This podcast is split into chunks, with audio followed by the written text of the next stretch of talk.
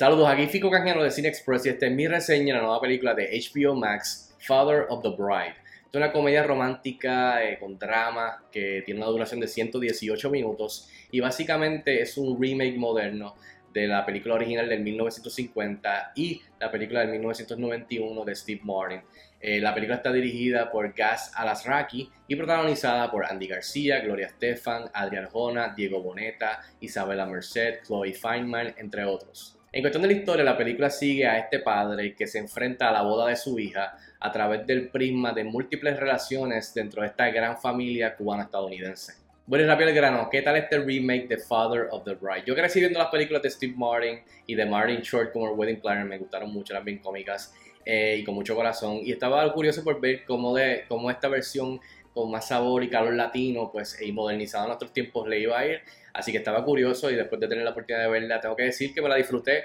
Me gustó, pero no me encantó. Entre las cosas positivas que definitivamente funcionaron para mí de esta película, de este remake, es básicamente el facelift eh, que se le hace a esta historia, que se, se origina, si no me equivoco, en una novela del 1949 que después hacen en el 50 y después hacen en el 91. Pues ahora ha, pasado bastante tiempo y creo que que esta historia eh, puede, puede, es una de estas historias que pueden seguir contando y modernizando y modernizando y quizás eh, explorándola a través de diferentes culturas. Eh, así que creo que hicieron un buen trabajo, fue obviamente aprecié y me gustó mucho ver la cultura latina, las tradiciones, los estilos, las personalidades bien marcadas, la música, la comida, la vestimenta, la manera que se habla, español, inglés, spanglish, la jerga, las malas palabras el carácter fuerte, especialmente de los cubanos, eh, mexicanos, puertorriqueños. Así que eh, ver que se toca el tema de, del inmigrante, o sea, de, los sacrificios que, hicieron nuestros padres, abuelos, eh, bisabuelos, cruzando, inmigrando para una mejor vida. se toca el concepto del sueño americano y de que básicamente Estados Unidos es un melting pot, que todos somos, todos somos básicamente, tenemos un poco de, esa historia de inmigrantes con nosotros eh, y la interacción de todas estas diferentes culturas, como dije, cubanos, mexicanos, puertorriqueños, españoles. Así que creo que ese facelift en sí es el highlight de esta película, que la hayan modernizado después de la del 95, ahora en el 2022. Eh, la tecnología, las redes sociales, la música, eh, todo esto como ha cambiado y la dinámica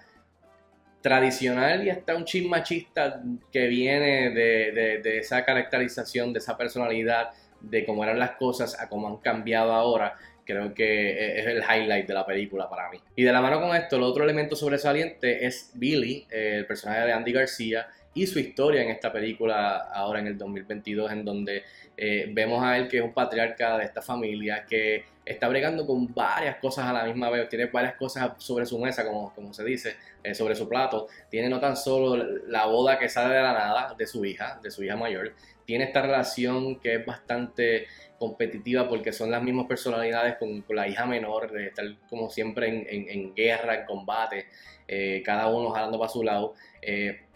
que es la personaje de Isabela Merced, tiene eh, también, tiene entonces, está va a divorciarse de su esposa, que es Gloria Estefan, que está bregando con eso, pero no se lo quiere decir a los niños, porque ahora pues va a tener la boda, y el concepto de planear la boda, de quién va a pagar la boda, y entonces tener estas diferentes culturas del novio, del padre del novio, que quiere esto, que quiere pagar, y como que imponer su cultura sobre la de él, y está a la defensiva en todos los, en todos los, en todos los departamentos, está a la defensiva, y Andy García hace tremendo trabajo, creo que aquí brilla un montón. Eh, así que creo que lo que mencioné, más la interpretación de Andy García y este personaje me gustó mucho. Eh, y la exploración de todos estos, todas estas cosas que le están pasando, que es bien abrumador para el personaje, es definitivamente de los highlights de la película. Ahora, el lado negativo de cosas que quizás no funcionaron para mí, tengo que decir que yo estoy acostumbrado a las películas de Steve Martin, con Martin Short de Wedding Planner, como dije, que eran, eran, eran sweet, pero eran bien, eran cómicas también, mucho más cómicas. Esta película, si tú estás pensando que va a ser a ese mismo nivel o quizás acercarse a lo cómico, al humor de esas películas de Steve Martin del 95, pues no, está equivocado. Esta película es un poco más seca, es un poco más dramática que aquella interpretación de, la historia de Father of the Bride. Y eso no está mal, pero alguien que viene buscando risas eh, de esta comedia, el aspecto de comedia de esta comedia romántica, pues quizás no la va a encontrar porque no son muchas, de verdad, la película no es cómica, es mucho más dramática y, y por lo menos a mí me, me conmovió emocionalmente, pero en ningún momento realmente me hizo me hizo reír, que yo me recuerdo. Así que cabe mencionar eso y eso me lleva al personaje de Wedding Planner, que Martin Short se la comió en la película del 95 con la que yo crecí. Y, eh, y de verdad que la muchacha, nada en contra de ella, Chloe Feynman, que aquí intenta hacer algo un poquito más moderno, pero el humor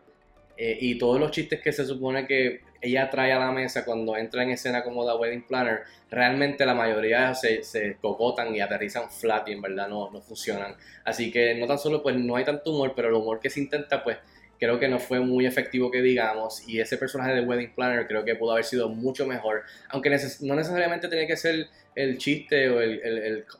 comic relief, sino mucho mejor escrito y mucho mejor, interpretado cuando llega a la escena por fin en la, en la historia de, los Herrera. Uy, antes que se me olvide y que acabe la reseña, hay una secuencia que es a bordo del barco inmenso del padre de del novio que se ve, o sea, fatal. Yo no sé si ellos grabaron encima del bote en verdad, pero con green screen para hacer que se está moviendo eh, cerca de la ciudad o entre medio de la ciudad, yo no sé, pero se ve, el, se ve bien mal y, en verdad saca uno de la experiencia porque es bien, es bien weird como se ve toda esa escena que filmaron sobre el, eh, a bordo de este, de este barco grande. Así que quería mencionarlo porque por lo menos a mí me distrajo y fue como que no sé si fue CGI que usaron o si en verdad filmaron encima de este barco moviéndose. Pues pudo haber sido mucho mejor porque definitivamente es una distracción. En fin, yo le doy 2.5 estrellas de 5 estrellas a Father of the Bride. Ya está disponible en la plataforma de HBO Max. Si tienes la oportunidad de verla, déjame saber si estás de acuerdo conmigo o no. Escríbeme en los comentarios como de costumbre. Y hasta la próxima. Nos vemos en el cine.